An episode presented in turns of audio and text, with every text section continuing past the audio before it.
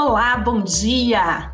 Estamos começando a Arena de Ideias webinar da Empresa Oficina e vamos trabalhar hoje sobre um tema que é um tema muito esperado. Temos aí uma expectativa enorme. Vamos falar sobre competitividade, o alimento que movimenta o Brasil. E então montamos aqui um time de craques. Temos conosco o presidente da Frente Parlamentar da Agropecuária, FPA, o deputado Alceu Moreira, gaúcho, MDB do Rio Grande do Sul. Conosco também Marcos Amorim. O Marcos é presidente do Comitê de Contratos Externos da ANEC, Associação Nacional dos Exportadores de Cereais. Bom dia. É, também conosco o almirante Murilo Barbosa, o almirante é diretor-presidente da Associação de Terminais Portuários Privados. Graziele, também conosco aqui, Graziele Parente, ela é a, presidente do Conselho da Associação Brasileira da Indústria de Alimentos. Bom dia, Graziele. E Patrícia Marins, nossa sócia diretora, que sempre nos traz aqui expertise na área de comunicação. Eu quero ocupar pouquíssimo tempo, porque a expectativa é muito grande. E já gostaria aqui de mandar uma pergunta para a Graziele. Graziele, indústria de alimentos, começa 2020 com uma grande expectativa, surge uma pandemia no meio do caminho que exigiu muitas adaptações, adequações o que foi feito pela indústria de alimentos para que a mesa do brasileiro continuasse repleta e quais são as expectativas aí para o final desse ano e 2021. Bom dia, Graziele. Bom dia, Fernanda. Bom dia a todos meus colegas aqui. Muito honroso o convite de discutir esse tema que nos apaixona e do qual o Brasil tem que ter muito orgulho, que é a indústria de alimentos, é o agro. É, a gente se colocou, uh, como você bem, bem mencionou, no início do ano tinha uma perspectiva muito positiva. E o que, que a gente viu? Tivemos que nos adaptar de forma assim uh, rápida. Nós nos colocamos um desafio de que não ia faltar alimento. E eu gosto de reforçar isso, porque a gente só conseguiu fazer uh, isolamento social, quarentena, o nome que for, porque a gente sabia que quando a gente fosse no mercado, teria comida. E a gente não sofreu o risco de desabastecimento como a gente ouviu em outros lugares do mundo. E isso não foi fácil, não foi simples. Né? Requereu é, é, que a gente tivesse uma parceria com do campo à mesa, então do, do poder público municipal, das discussões com a, a, os funcionários, é, foi essa pandemia também, Fernanda, ela trouxe uma coisa muito importante, que ninguém sai dessa crise sozinho, nem o grande, nem o pequeno. Então as empresas se uniram, é, eu represento uma associação, então a gente viu assim como a gente ficou mais próximo, criamos comitês de crise na associação, criamos em parceria também com supermercadistas, cada empresa também fazendo o seu, cada dia mostrando os desafios que a gente tinha e a gente foi passando sobre eles. É muito importante também falar que a gente saiu do mundo do risco para o mundo da incerteza. Gente, é muito difícil alguém prever cenários de como as coisas vão, acontecer, mas o fato é que a gente tem conseguido passar por essa crise de forma positiva, se é que isso pode dizer. Em primeiro lugar, protegendo os nossos funcionários, que nós somos uma, nós representamos 10 por praticamente 10% do PIB do Brasil, a indústria de alimentos, e geramos mais de 1,6 milhões de empregos diretos. Então a gente tem um impacto muito relevante e nesse momento de crise, a gente ainda conseguiu gerar 10 mil vagas no primeiro semestre. Nós anunciamos isso recentemente. Então, no momento de crise, de desemprego, de, né, de recessão profunda, a indústria de alimentos ela é, ajudou o Brasil a chegar até aqui. É, o brasileiro, o consumidor, conta com ela e o mundo conta com o agro do Brasil. É isso que é importante também, porque as exportações também cresceram. Então, não faltou comida, nem no Brasil, nem fora do Brasil. Maravilha, Graziele, muito obrigado. Marcos Amorim, importante a gente ouvir aí sobre as exportações de cereais. É, queria ouvir como foi o ano, né? Imagino que você tem alguns números, alguns dados, e também, Marcos, como é qual é a expectativa para o fechamento aí e início de 2021? Bom dia, seja bem-vindo ao Arena. Bom dia, Fernanda. Ah, obrigado pelo convite, pela, pela oportunidade de deixar a, a gente participar desse, desse evento aqui. Bom dia aos meus colegas aqui. A gente trabalha junto. Acho que a Graziele acabou de falar, ninguém sai dessa sozinho. Acho que a gente dependeu de todos os setores aqui para continuar, para dar andamento aos nossos negócios do ano aqui de 2020 e certamente para começar 2021. É um trabalho em conjunto, é um trabalho do país. Ah, no começo do ano de 2020, a gente já tinha expectativas boas para o ano, com safras ah, muito bacanas, números bons ah, de, de, de safra brasileira. Quando chegou a pandemia, é óbvio que a gente teve uma preocupação de como ia ser a continuidade do negócio. Não vou dizer que foi uma surpresa, mas a gente tem embarcado em números consistentemente maiores do que em 2019 o setor se organizou muito bem, tanto na logística interna do país, quanto nos, nos portos. Estou entrando aqui no tema do Murilo, mas o respeito às pessoas uh, envolvidas nessa cadeia foi muito grande. Então, assim, protocolos muito sérios, eles foram criados. Uh, nessa nossa setor do agro, que já emprega normalmente muita gente, tem muita gente envolvida que trabalha e depende do agro, mas é uma coisa interessante que há pouco contato uh, manual na exportação em si. Então, os protocolos foram, não vou dizer fáceis de serem aplicados, mas assim, seguiram uma tendência que já existia. Então, a gente consistentemente tem aplicado esses protocolos, uh, números recordes de soja. Os números do milho que estão começando a ser embarcados agora estão um pouquinho menores que 2019, mas nada considerável. Para 2021, a gente é, entende que os fluxos devem continuar apresentando ganhos logísticos, que já tivemos historicamente nesses últimos anos aqui ganhos logísticos, a gente melhorou. Ah, então a gente espera isso para 2021. As safras, eh, a gente espera que elas cresçam, porque o produtor teve uma rentabilidade maior, ah, seja por causa das vendas maiores, de demanda dos importadores e de, ah, da taxa cambial também. Então, a gente espera que a gente tenha ganhos logísticos e quantidades recordes para 2021. Claro que preço de commodity é o tipo de coisa que a gente não pode prever, porque tem muitos fatores envolvidos no preço. Mas, basicamente, é isso. Obrigada, Marcos. Almirante Murilo, Almirante, sua experiência aqui com relação a, aos portos é fundamental, né? É, muito foi dito aí no início, eu lembro até que ministro Tarcísio, a ministra é, Tereza Cristina trataram da importância dos portos não pararem por causa da pandemia. Como foi 2020 para os portos e qual é a sua projeção para o próximo ano? Bom dia, Almirante. Dia, Patrícia. Bom dia, Fernanda, parceiras da ATP de, de algum tempo já. Bom dia, companheiros aqui de debate. Realmente, nós estamos vivendo agora momentos mais tranquilos, né? Mas como a própria Graziele falou e o Marcos também já mencionou, o, o nosso início foi de uma incerteza muito grande, né? Porque o, o, os portos são apenas ali um, um nozinho na nossa cadeia logística, né? Nós precisamos dos navios e nós precisamos da, da nossa no nosso eixo logístico terrestre.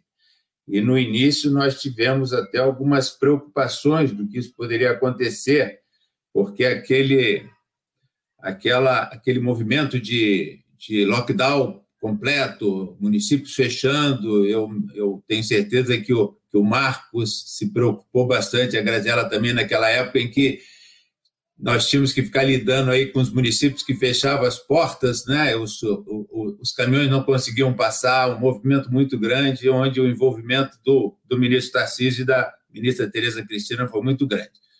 Nós também tínhamos expectativas muito positivas para 2020, mas aquele momento ali da pandemia, com esses, essas coisas acontecendo todas, trouxe uma grande preocupação para todos nós.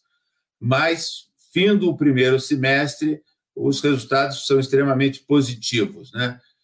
Eu, eu não posso falar apenas pelo agronegócio, que foi um, um, um segmento de, que teve um crescimento expressivo nesse primeiro semestre, mas eu não posso deixar de mencionar também que o movimento do petróleo também foi muito positivo para, para o Brasil, o movimento dos minérios. Então, eu acho que tudo que dependia de commodities, eu acho que a grande lição que a gente sai desse primeiro semestre é que Graças a Deus que nós temos commodities muito positivas e graças a Deus que nós temos hoje como tratar essas commodities de uma maneira extremamente eficiente, né? porque se nós não fôssemos o, o, alimentador do mundo, o fornecedor de minério do mundo, o fornecedor de combustível do mundo, que estamos começando a ser também, principalmente pelo pré-sal, um, um petróleo de alta qualidade, eu acho que nós teríamos, não estaríamos saindo com, com perspectivas tão positivas para o final de 2020 e para 2021.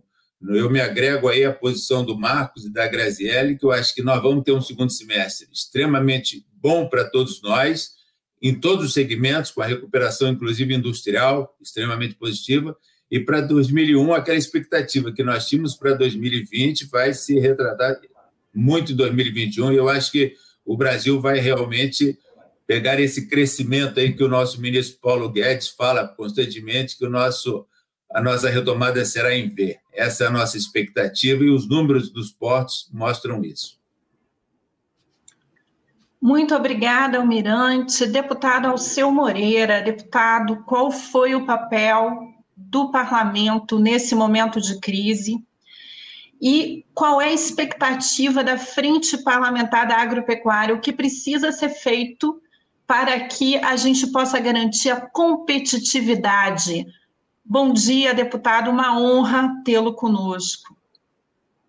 Bom dia, Fernanda, bom dia aos queridos companheiros acompanhantes do Arena de Ideias, meus queridos companheiros de, de tela. É, nós, na verdade, pessoal, que a diferença entre nós, os, da Frente Parlamentar do Agro, é que quando a gente se elege parlamentar, a gente sai das mais diversos setores. Tu sai do balcão de um supermercado, da, da direção de um trator, do consultório dentário, do consultório médico, da advocacia, tu vem de todos os setores. E tu chega no parlamento que, achando que tu é uma fábrica de leis é, movido por duas pernas. Né? E isso não é verdade, não tem nada a ver uma coisa com a outra. Tá? Quando tu vai para a frente parlamentar, tu percebe que o instrumento legal tem que ser discutido de maneira a exaustão. E a construção das leis precisa observar o grau de necessidade, oportunidade, efetividade, porque lei é permanente. Né? E a gente então tem que discutir sílaba e vírgula para fazer instrumentos legais que sejam realmente necessários. Quando tu vai para uma frente parlamentar como a da, agropecuária, qualquer legislação que for para a agricultura é extremamente discutida. E por isso ela acaba trazendo para o a discussão no parlamento da legislação do agro é, legislações muito sérias. E a frente parlamentar da agricultura acaba tendo grande credibilidade exatamente pela responsabilidade em fazer modelos de regulação e utilização de instrumento legal para tá, é, estabelecer a convivência harmônica com segurança jurídica do processo.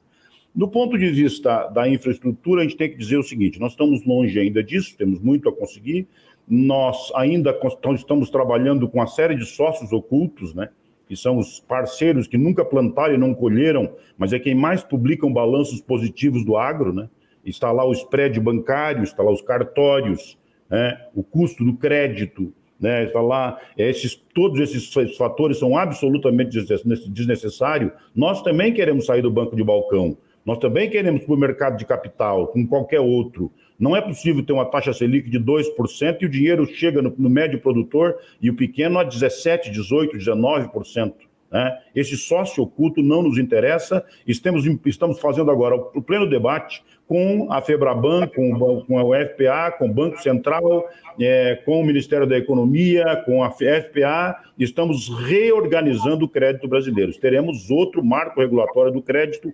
Dia 18 vai ser apresentado o resultado desse debate e nós queremos reduzir o custo do crédito no mínimo de seis pontos percentuais para transformar o Brasil mais competitivo. Mas temos conectividade, a lei do gás, a cabotagem, a praticagem e o crédito, a reforma tributária, a reforma administrativa e logística. Tudo isso são pontes que precisamos passar.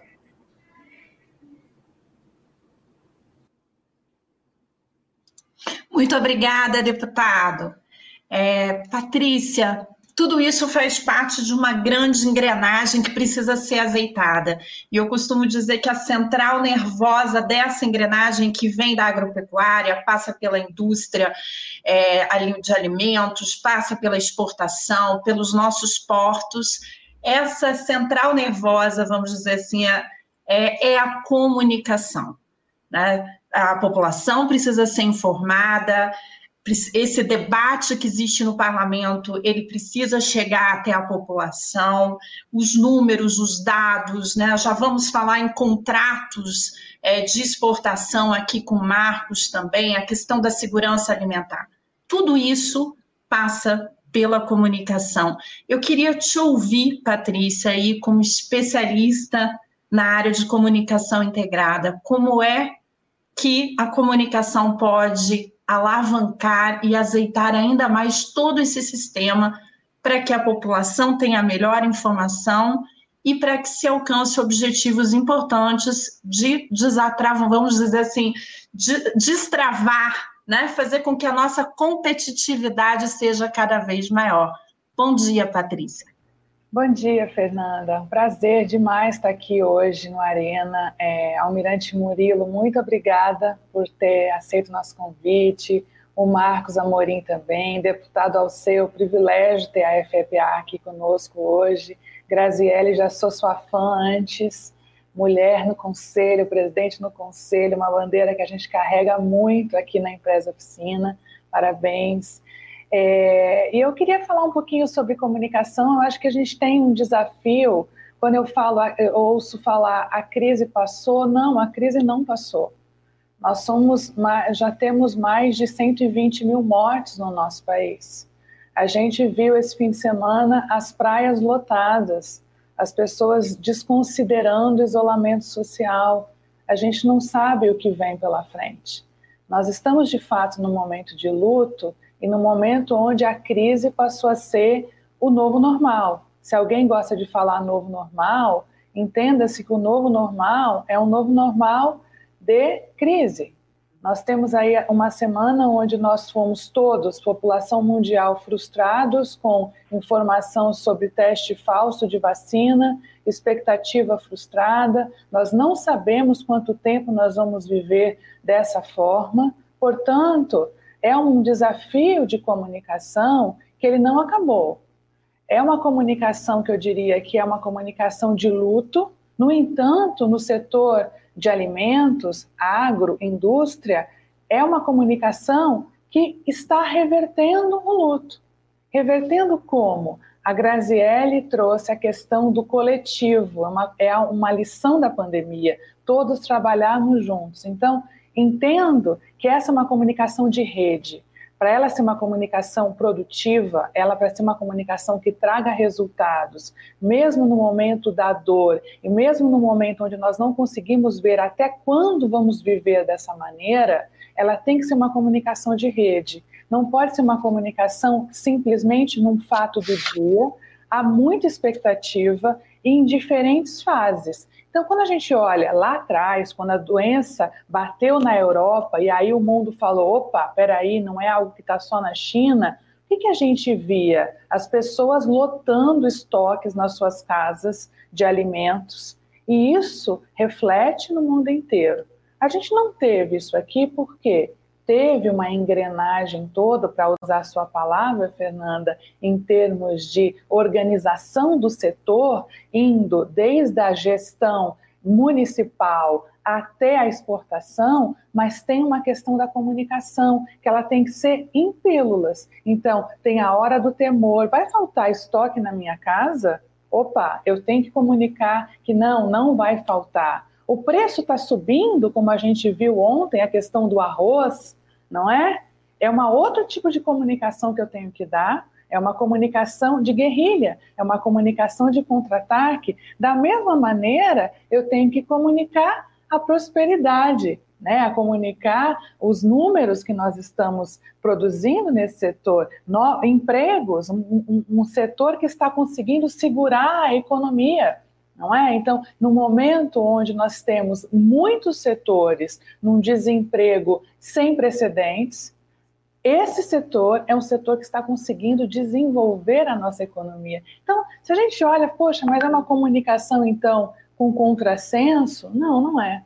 Na realidade, é uma comunicação em pílulas e é uma comunicação que tem que ser feita em cadeia é uma comunicação de rede, é uma comunicação integrada em rede com muitos intermediários, não é uma comunicação direta, né? é uma comunicação desintermediária, é uma comunicação por rede, é uma comunicação, como eu falo, rede não é rede social apenas, é rede no sentido do coletivo, né? É uma comunicação que ela tem que ir de ponta a ponta o tempo inteiro, afastando os temores, e eles vão ser diferentes, né? Então, tem a questão da contaminação, né, que é algo que as pessoas não sabem muitas vezes como fazer com o alimento, tem a questão da segurança alimentar, tem a questão do, da, do abastecimento, da cadeia logística, ou seja, são vários aspectos que eles precisam ser comunicados o tempo todo para ser uma comunicação efetiva.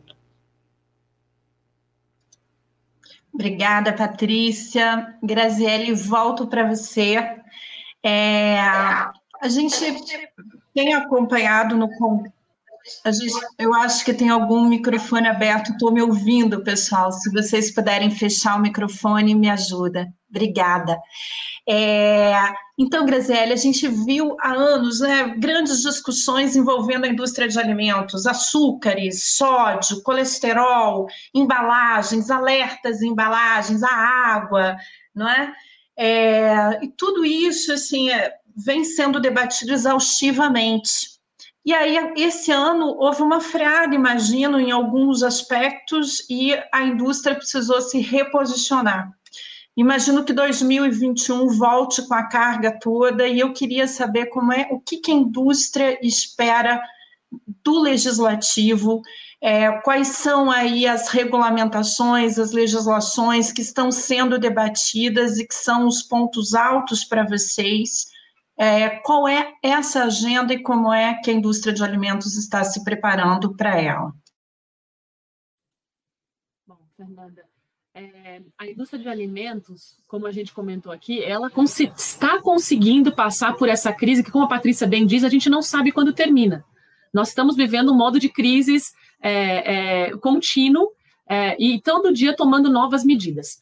Com relação às, às medidas regulatórias que você abordou, é, esse ano, acho que a gente também tem que considerar isso. A gente viu, por exemplo, o Ministério da Agricultura, nossos produtos são certificados, né, são, tem os CIVs, funcionando de forma espetacular. Então, a primeira coisa é realmente é, é, um, parabenizar que a, a, gente não faltou alimento, não é só porque a indústria pro, produziu bem, mas porque os outros grupos, né, como disse a Patrícia, a rede funcionou a rede de transporte, a rede de inspeção federal. Então, todo, todo essa, esse emaranhado de, de grupos que são necessários para que isso aconteça. Então, acho que esse é um ponto que eu queria reforçar.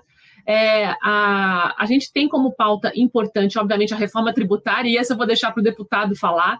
O setor de alimentos, é, é importante dizer que o Brasil é um dos países que mais taxa o alimento, né? A gente tem uma média aí de mais ou menos 23% de impostos, quantos países da OCDE da OCDE estão de, na faixa de 7%, então esse é um ponto importante de, pena, de não penalizar o alimento. É, a outra coisa também, as, as, questões regulatórias elas têm vindo, elas não têm sido esquecidas. As discussões com a Anvisa, né, alguns anos atrás nós fizemos é, acordos com o Ministério da Saúde de redução de sódio. O Brasil é pioneiro nisso onde nós fizemos mudanças profundas. E esses acordos, eles são muito bons também para não só para o consumidor, como para a indústria, porque a gente acaba tendo que trabalhar na inovação de forma substancial. Né? A gente fez acordo de redução de, de açúcar, discussões de gordura trans com a Visa. Então, a, a, a regulação tem sido é, é, acompanhando os desejos do consumidor, mas acompanhando também a evolução tecnológica. Né? Não é, parece que é muito simples fazer alimento, mas tem muita tecnologia por trás disso. Então, é, do nosso ponto de vista, é, as coisas, a gente se focou na pandemia, mas as outras coisas continuaram acontecendo. Rotulagem nutricional, um processo que a gente tem em discussão aí com a Anvisa, é, e temos caminhado de forma é, é, equilibrada, levando em consideração o momento que nós estamos. Né? Existe um, uma, uma, uma dedicação das empresas, inclusive de custos, para poder é, fazer face à pandemia. A gente fala, por exemplo, alguns, é, a gente lançou na Bia um guia de melhores práticas para que as empresas possam saber o que, que elas podem adaptar no seu dia a dia, assim como também fizemos para o pequeno varejo.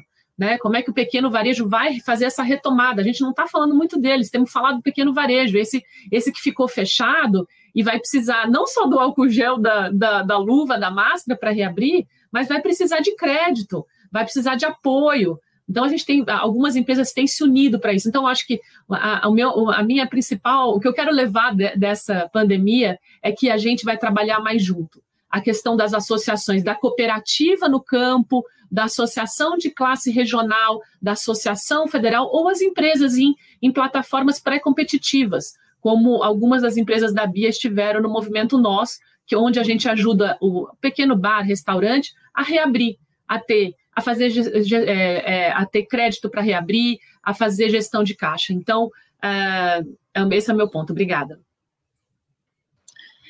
É muito interessante, né, Graziele? A pandemia, ela efetivamente ensinou a compartilhar, até mesmo empresas que competiam de forma muito agressiva, é, era uma competição visceral, tiveram que entender que é momento de compartilhar e o papel realmente das associações tem sido muito grande nisso.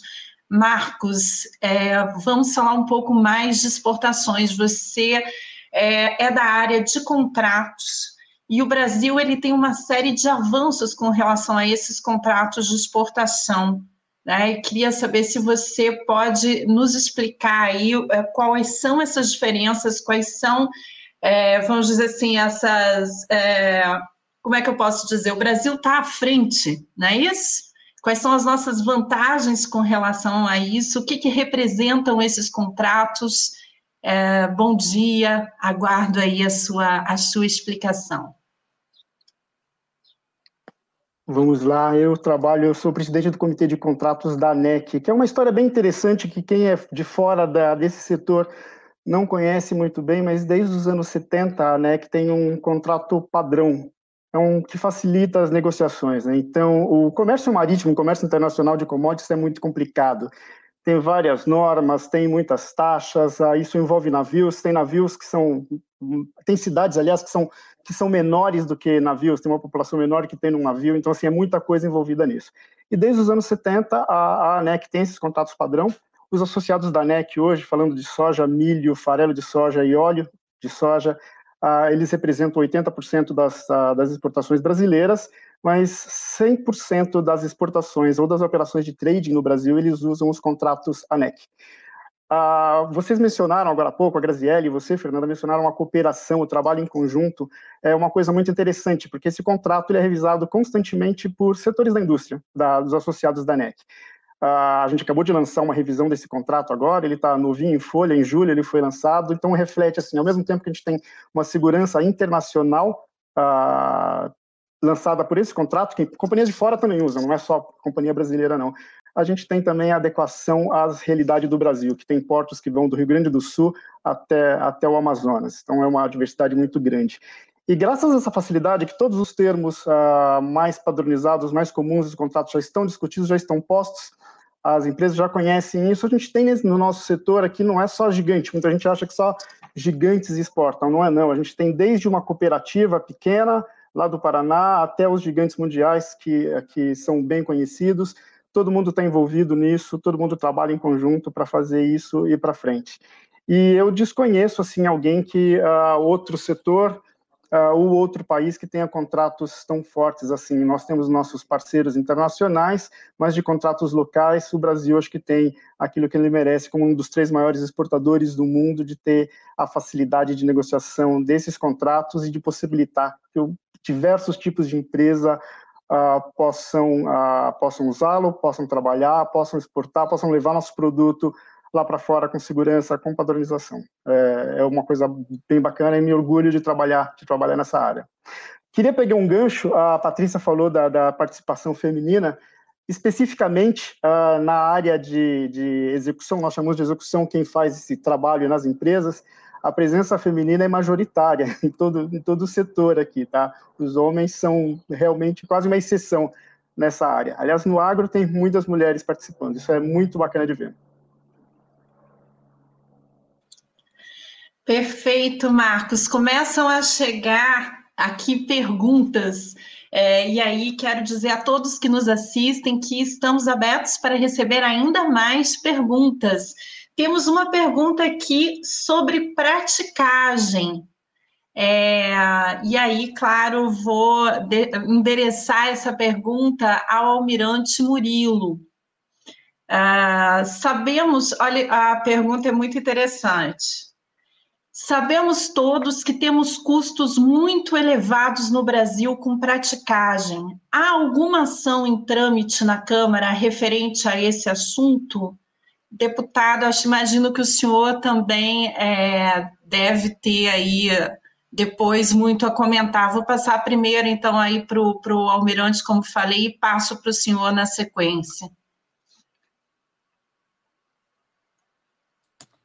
Obrigado. Esse tema realmente é um tema polêmico, que nós discutimos há algum tempo. O serviço de praticagem no, no Brasil, temos que reconhecer que, tecnicamente, é um serviço de alta qualidade, muito bem executado pelos nossos práticos, nossos 600 e poucos práticos. Nós temos apenas uma, nós usuários do serviço de praticagem, tomadores de serviço, nós temos um questionamento que fazemos há algum tempo. A Marinha impõe uma regra de que você não pode fazer a escolha do prático que vai lhe atender. Isso praticamente monopoliza o serviço de praticagem em todas as zonas de praticagem do Brasil, todas elas. Então, nós temos aí algumas entidades que fazem uso do serviço que têm pleiteado junto ao governo para que exista uma espécie de regulação econômica, para que, num serviço que é um monopólio natural, que foi criado por essa regra da, da Marinha de rodízio único, que você tenha algum tipo de controle do preço, porque nós não temos nenhum poder de negociação sobre o assunto, não temos. E muito em boa hora agora, e o deputado eu acho que vai querer falar um pouco sobre isso, o deputado acaba de apresentar um projeto de lei que procura corrigir essa distorção, que ele, que ele dá uma competência à Agência Nacional de Transportes Aquaviários, a ANTAC, um poder de fazer a regulação econômica do serviço. Então, nós vemos com muito bons olhos essa proposta do deputado, e talvez o deputado queira falar alguma coisa ainda sobre esse assunto aí. Obrigado. O, o, prático ele é o responsável pelas manobras, né? Ele é o, o, profissional. Acho que é interessante porque algumas pessoas não estão acostumadas com a nomenclatura, Almirante. É, é o ah. profissional que faz os cálculos para as manobras dos navios, é isso? É.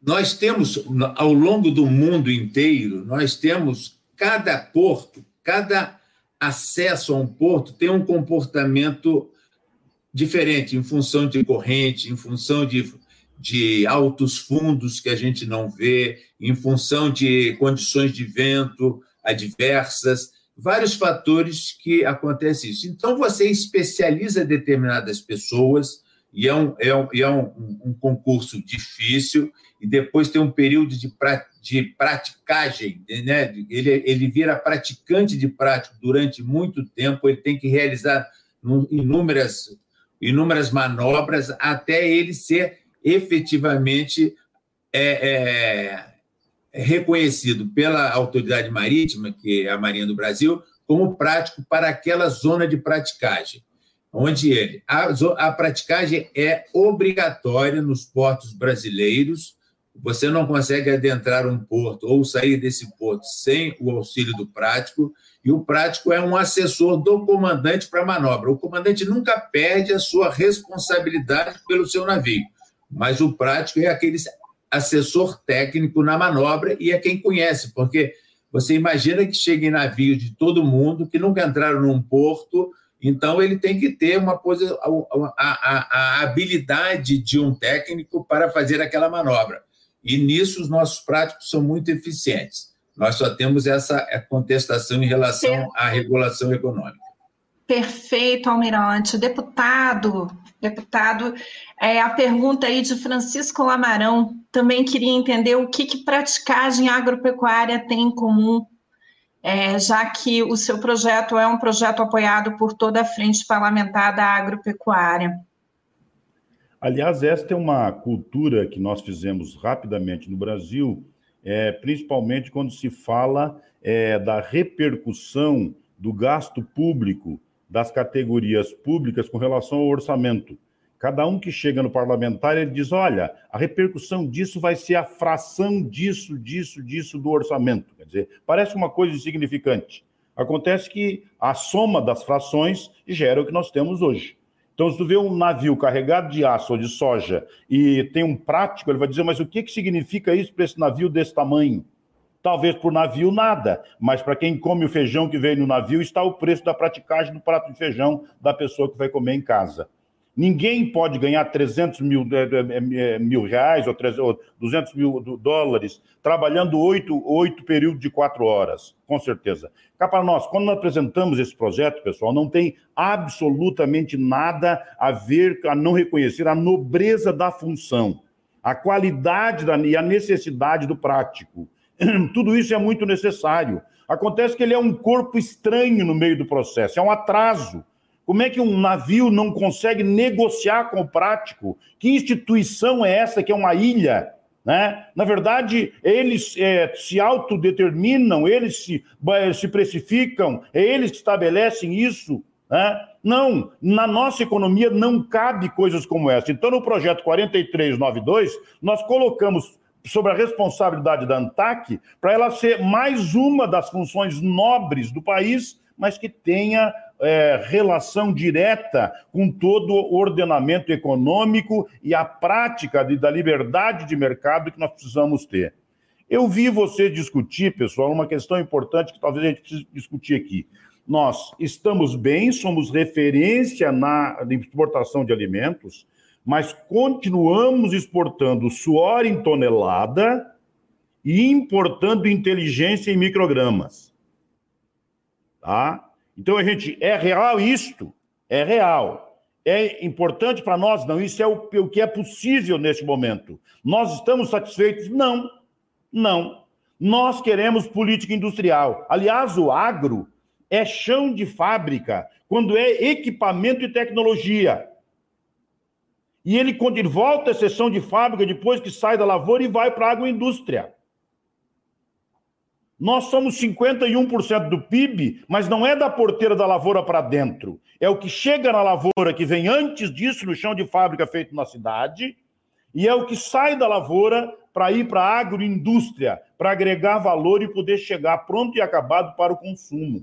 Tá? Então a gente precisa ter política industrial. As nossas políticas industriais do Brasil, com certeza, são fragmentos a, a maioria das centrais industriais dessas confederações são sindicatos setoriais. Seus presidentes, na maioria, nem empresa têm. Nós queremos uma política industrial como fizemos política agrícola. Os dentes dessa engrenagem não são soltos. Eles são um dente toca a engrenagem do outro.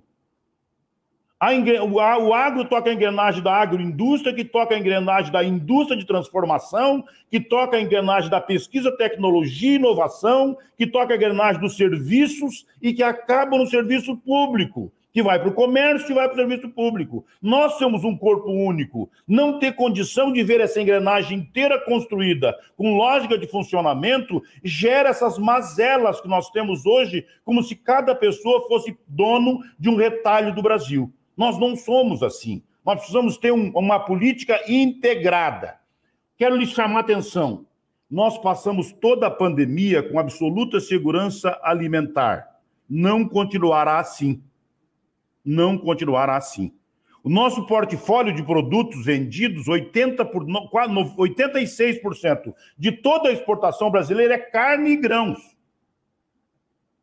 Oito, nove produtos compõem nosso portfólio. Só que o Brasil da pandemia foi visto por outros como um país que pode produzir grão de bico, gengilim, painço, pode produzir milhares de outros produtos. Que tal nós conversar um pouquinho sobre os agros-farmos? Nós vendemos hoje todas as, todos os produtos originários para os fármacos de, de origem animal e vegetal, vendemos matéria-prima para a China e compramos comprimidos sem poder produzir aqui. Por que razão? Nós dissemos que adoramos o agro, mas cortamos 113 milhões da Embrapa. 300 milhões do, do, da, do, do Ministério da Agricultura, do mapa. É um jeito de dizer que adora a namorada e dá um pontapé na canela. Tá? Isso não está correto, não é assim que se trata. Então a gente precisa perceber o seguinte: o mundo observará, observa, observará o Brasil com um grande produtor de alimento. O portfólio, o nosso portfólio de, de produção, a partir da PEC, a PEX, que era uma instituição eminentemente industrial, terá 50% da sua estrutura para o agro. Sabe o que significa isso? Que em todas as feiras de alimentos do mundo, nós estaremos presentes e oferecendo nossos produtos e podendo trazer o potencial comprador no Brasil para ver nossa produção e comprar nossos produtos. Tem produto, tem país que nós exportávamos cinco produtos e vamos ter um portfólio de 80, 90 produtos a serem exportados. A diversificação disso. Olha, é perfeitamente perceptível que nós vamos ter desregulação de mercado. Os, os, os, mercados internacionais, quando abrirem as cortinas, e elas abriram muito mais fácil por causa da pandemia, o Brasil foi o único país do mundo que honrou seus contratos e honrou segurança alimentar. Nenhum país do mundo, quando quiser discutir segurança alimentar para as próximas décadas, poderá sentar-se na mesa sem deixar uma cadeira para o Brasil sentar. Senão a reunião dele será furada. Ele não saberá se poderá, terá que fazer saladas de computadores daqui 20 anos. Tá? Nós, a questão geopolítica nossa é de grande importância. Agora, isto gera desajustes porque oferecerão preços muito competitivos para os nossos produtos e nós não teremos capacidade de organizar nossa produção de tal maneira que não desabasteça o mercado interno. Deputado, começa a chover perguntas aqui. Acho que o senhor aqueceu bastante o ambiente. Imagino que Graziele queira comentar. O senhor tocou em segurança alimentar, em vários temas. Já passo na sequência para o Marcos também, que eu estou sentindo ali que ele tem muito a falar sobre isso. Graziele, é com você. A gente tem, é, obrigada, deputada, aí pela provocação, né? A gente tem é, é, ampliado o acesso a mercados, o deputado bem pontuou. Então, assim, além do Brasil já exportar para 180 países, é, a gente tem muito como aumentar a pauta. Mesmo, por exemplo, no próprio setor de carnes, é, não vender in natura, vende alimentos mais é, processados, né? Você vende outros tipos de alimentos. Então, assim, o Brasil tem uma, condições de se adaptar a isso. O mapa tem feito, é, a, por exemplo, questões de frutas, né, que o, o, deputado observou, grãos, outros grãos. Então, a gente tem uma capacidade muito grande de atender é, as coisas em massa, cada vez a gente vai ver a personalização da massa, né? Então você vai ter. É, é, é, a, a Bia lançou recentemente uma campanha de comunicação que fala que todos os pratos têm lugar na nossa mesa.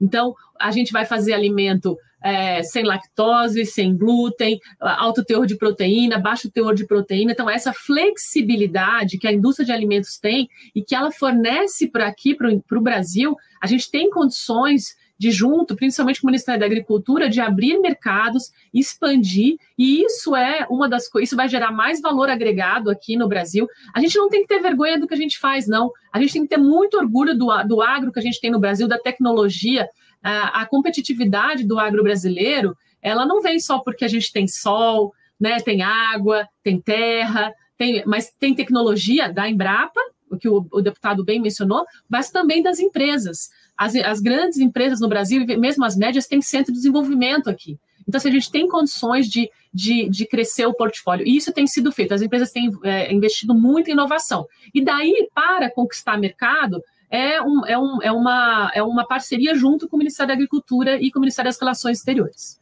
Perfeito, Graziele. Tem uma pergunta para você de Airla. Né? Vou pedir até que coloque aí, está aqui na tela. Como o setor de alimentos se organizou perante o início da pandemia com a crise de logística internacional? É, as empresas, a maioria das empresas brasileiras que são exportadoras, as, as, de maior porte, têm atividades na Ásia há muito tempo. Então, a gente já vinha acompanhando de que isso poderia né, começar a chegar. É, teve adaptações, é, talvez pequenos atrasos no início, mas as coisas fluíram. Depois que a gente é, é, entrou, e de novo, eu não vou usar essa nomenclatura como a, a Patrícia bem disse, do novo normal, mas assim, quando a gente chegou nesse vale, né, um vale do conhecido, né, quais são os protocolos, qual a nova forma de operar, o horário, o sistema, o que, que a gente vai ter que fazer, é, a gente conseguiu continuar a exportação. E como o Marcos mencionou, inclusive tivemos aí é, é um aumento de exportações pela, pela as indústrias de alimentos e do agro. Marcos, você gostaria de comentar? Imagina que você ouviu um bocado e deve estar louco para falar, tanto sobre as provocações aí do deputado Alceu Moreira, quanto sobre essa fala de Grazielli. Na sequência, a gente, é, naturalmente, o Arena ele é curtinho, a gente vai falar sobre reforma tributária. E aí vou chamar uma pergunta também sobre reforma tributária, mas quero te ouvir antes, Marcos.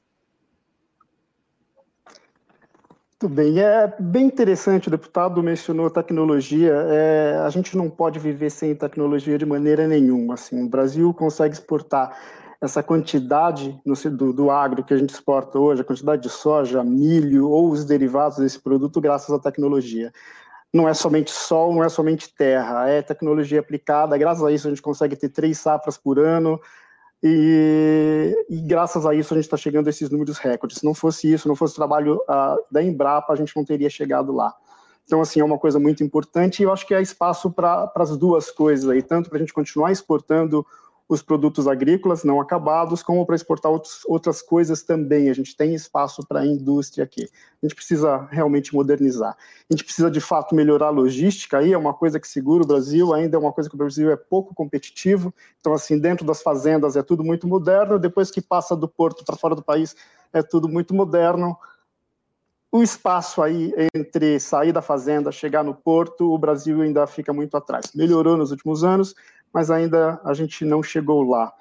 Falando em tecnologia, acho que a gente mencionou também o trabalho do Ministério da, da, da, Agricultura aqui, e outro ministério que eu acho que eu quero elogiar aqui é o Ministério da Economia. Nos últimos anos, aí o Brasil uh, implementou o Portal Único, então a gente faz exportações hoje, tudo online, a gente não precisa uh, manusear papéis. E em conjunto com isso, aí também vem o sistema para emissão dos nossos certificados fitossanitários, o que para o agro é fundamental, tanto para o setor de frutas quanto para para as nossas exportações de, de grãos. Uh, isso é fundamental. E o trabalho que o Ministério da Agricultura fez foi muito bacana, inclusive, assim, durante a pandemia, um dos problemas que nós temos é como é que a gente vai trazer um certificado fitossanitário lá de Santarém e mandar esse certificado para a China. Uh, o Ministério rapidamente respondeu a isso, implementando uma assinatura eletrônica, então uh, a gente conseguia mandar esses certificados para fora do país por e-mail, e conseguiam verificar online esse certificado. Então foi isso ajudou muito o setor. Assim, é um número enorme de papel que deixou de ser deixou de ser emitido. Ah, e graças aos adidos, os países ah, para os quais a gente exporta, eles aceitaram esse documento também. E agora eu sei também que o Ministério está trabalhando, muita gente boa lá dentro, trabalhando para fazer o fitossanitário eletrônico, que é uma tendência mundial, os números explodiram aí durante essa, durante essa pandemia, a multiplicação de janeiro para meio do ano foi de sete vezes, mundial. O Brasil ainda não consegue fazer o fitossanitário eletrônico, está muito perto, o pessoal está trabalhando nisso, e é uma coisa que vai trazer muito ganho para a gente. Então, a tecnologia perpassa aí toda a nossa, toda a nossa cadeia. Então, sem ela, a gente não chega a lugar nenhum. Obrigada, Marcos. Nós estamos aí chegando aos últimos minutos do Arena de Ideias, webinar da Empresa Oficina.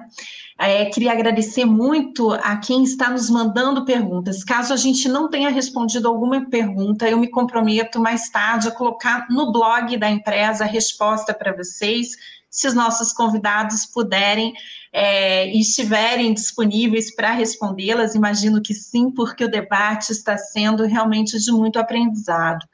E para a gente encerrar, nós vamos ter uma pergunta de Rafael Amaral, que eu acho que amarra muito bem é, ele pergunta, aproveitando o gancho da pergunta do Antônio, uma outra pergunta sobre a reforma tributária, quais os impactos da reforma que os convidados projetam sobre os seus setores? É, imagino, deputado, que o senhor vai conseguir fazer uma amarração final com relação à sua experiência e os seus debates. Então, eu vou começar pelo Almirante Murilo, a questão da reforma tributária, os impactos sobre os portos. É, e gostaria já que é, nós pudéssemos ter ali uma última mensagem de cada um de vocês para ir encaminhando o debate para o final. A reforma tributária volta em breve, né, Patrícia? Provavelmente numa próxima edição do Arena de Ideias. Almirante Murilo. É, sobre, sobre a reforma tributária, o, o, o nosso horizonte mais curto é o PL 3887, que o governo encaminhou ainda de maneira fracionada nisso. Ele nos, eles no, esse projeto nos surpreende porque ele, ele, ele é, praticamente acaba com todos os regimes especiais.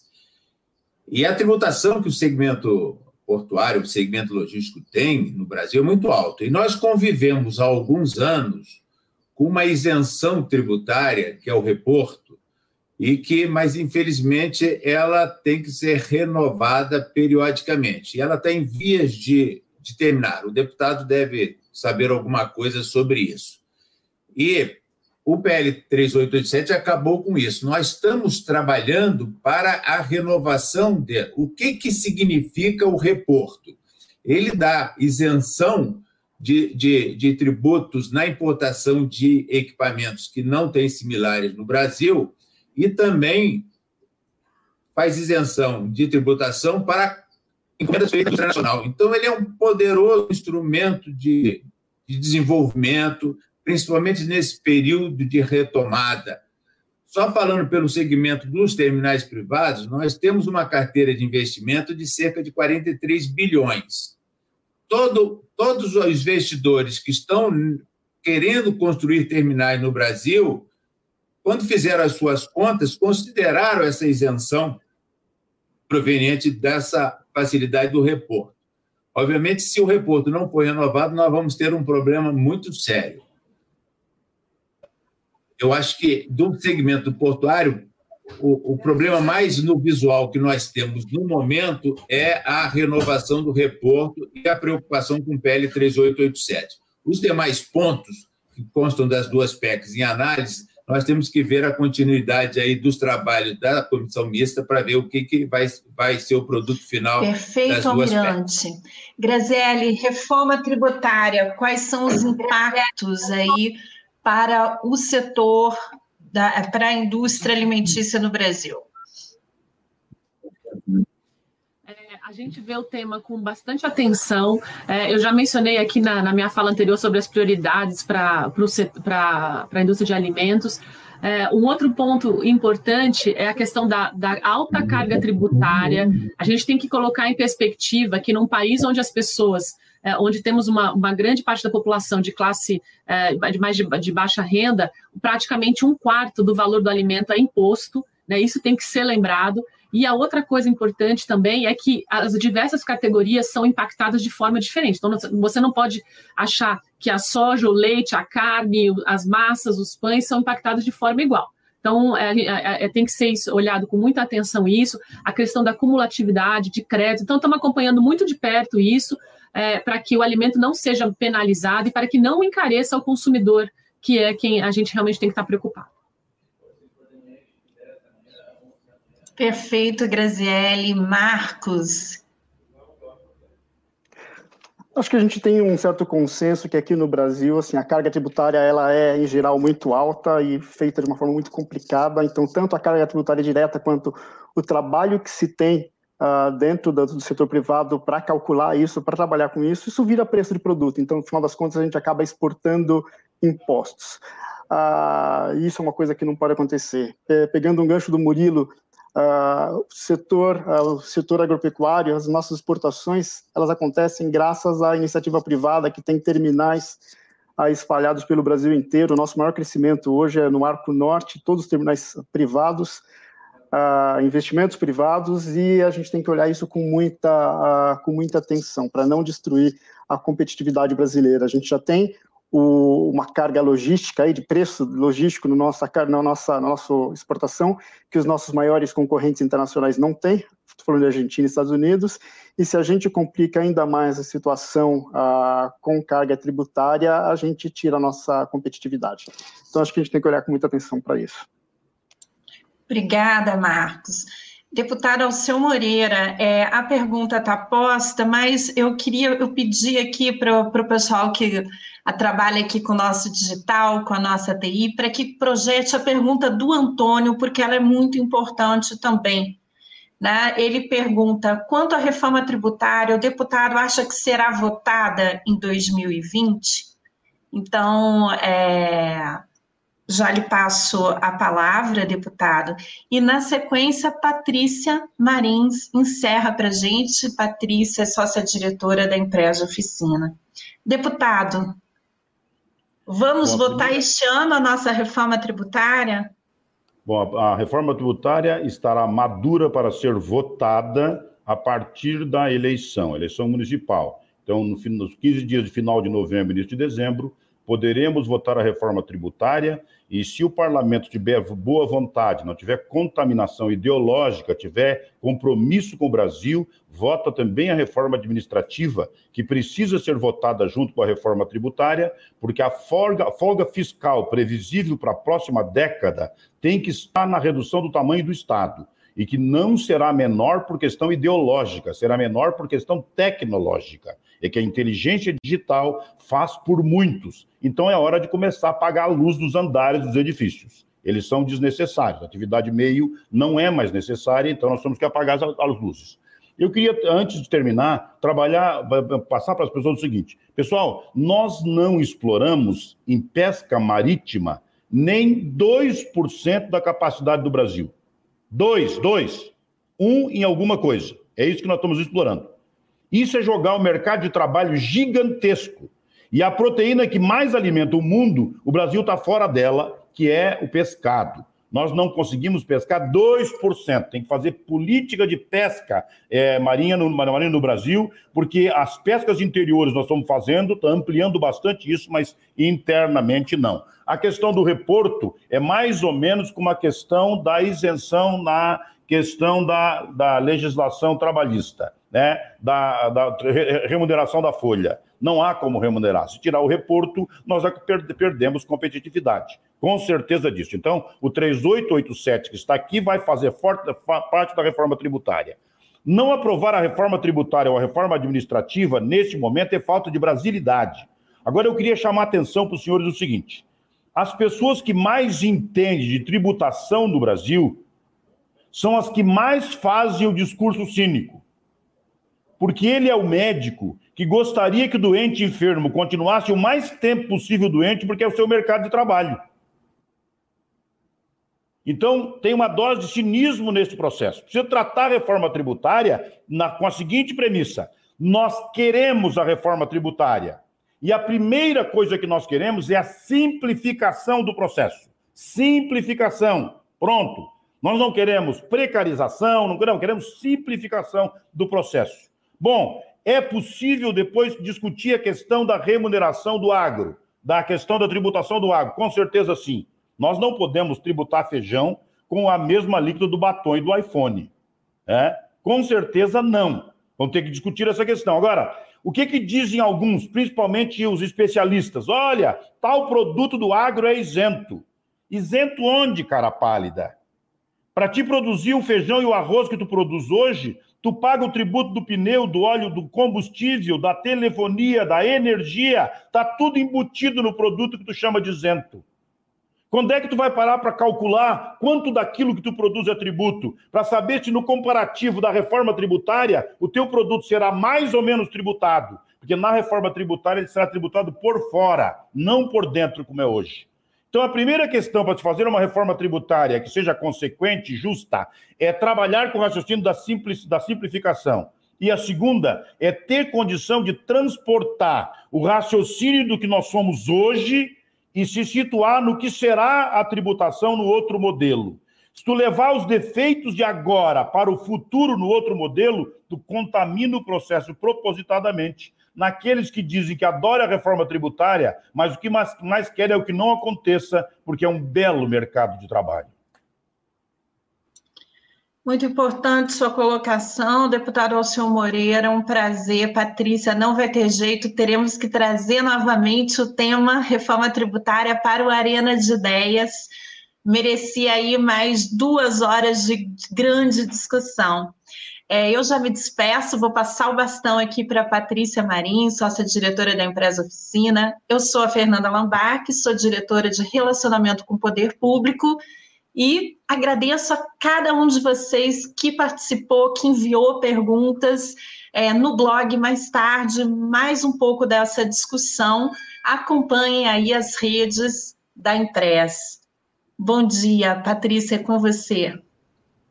Obrigada, Fernanda. Eu queria agradecer mais uma vez. Que debate maravilhoso que a gente teve aqui, né? Eu acho que não só reforma tributária, mas a gente poder falar sobre competitividade, o setor, a indústria do alimento como um todo, eu acho que também merece bis aqui. É, queria agradecer ao Mirante Murilo, a Graziele, o Marcos, deputado Alceu, que prazer ter o senhor aqui com essa visão tão lúcida e firme ao mesmo tempo. A gente precisa de pessoas assim, cada vez mais dispostas a enfrentar os problemas que nos afligem, que muitas vezes estão escondidos, né, é, no, no, parlamento. É, e queria dizer para vocês que é, esse debate me despertou muito a lembrança que nós temos como todos, é, como cidadãos brasileiros, cidadãos do mundo, uma agenda que é a Agenda 2030, a agenda da ONU, de transformação do mundo, agenda do desenvolvimento sustentável, e ouvindo todos vocês falando sobre os desafios, a superação dos desafios durante a pandemia, é, eu faço aqui uma provocação final em relação a esses objetivos maiores que nós temos, né? Que é objetivos de aproveitar os aprendizados da pandemia para de fato acabar com a pobreza, para acabar com a desigualdade é, em relação à nutrição, à fome, à vida saudável, bem-estar, que passa muito pela agenda do alimento. Né? Vocês colocaram a questão da, da, dos desafios em termos de tecnologia, os desafios em termos de logística, é, e a gente também tem esse desafio relativo à desigualdade social e à desigualdade da alimentação no nosso país. Então, Fica aqui a minha provocação também. Entendo que a comunicação tem um papel fundamental é, para que a gente possa colocar em todas as camadas da sociedade brasileira esse, é, esse, esse novo que a pandemia nos dá agora é, com essa produção ativa, com essa distribuição ativa, esse trabalho em cadeia que vocês demonstraram que está sendo feito. Né? E o que vem a gente não sabe, a única coisa que a gente sabe é que nós já criamos a carcaça necessária para fazer os, as flexibilidades nesse, é, e agilidade. Né? Eu acho que quem teve agilidade, quem foi flexível, quem conseguiu trabalhar com uma forma mais holística e mais coletiva, com mais coletividade, realmente superou a crise. E acredito que essa, essa lição vocês passaram muito bem. Eu aprendi mais uma vez nesse Arena. A Arena tem sido um momento de grande MBA em uma hora aqui. Aprendi muito com vocês. Obrigada de coração. Até mais.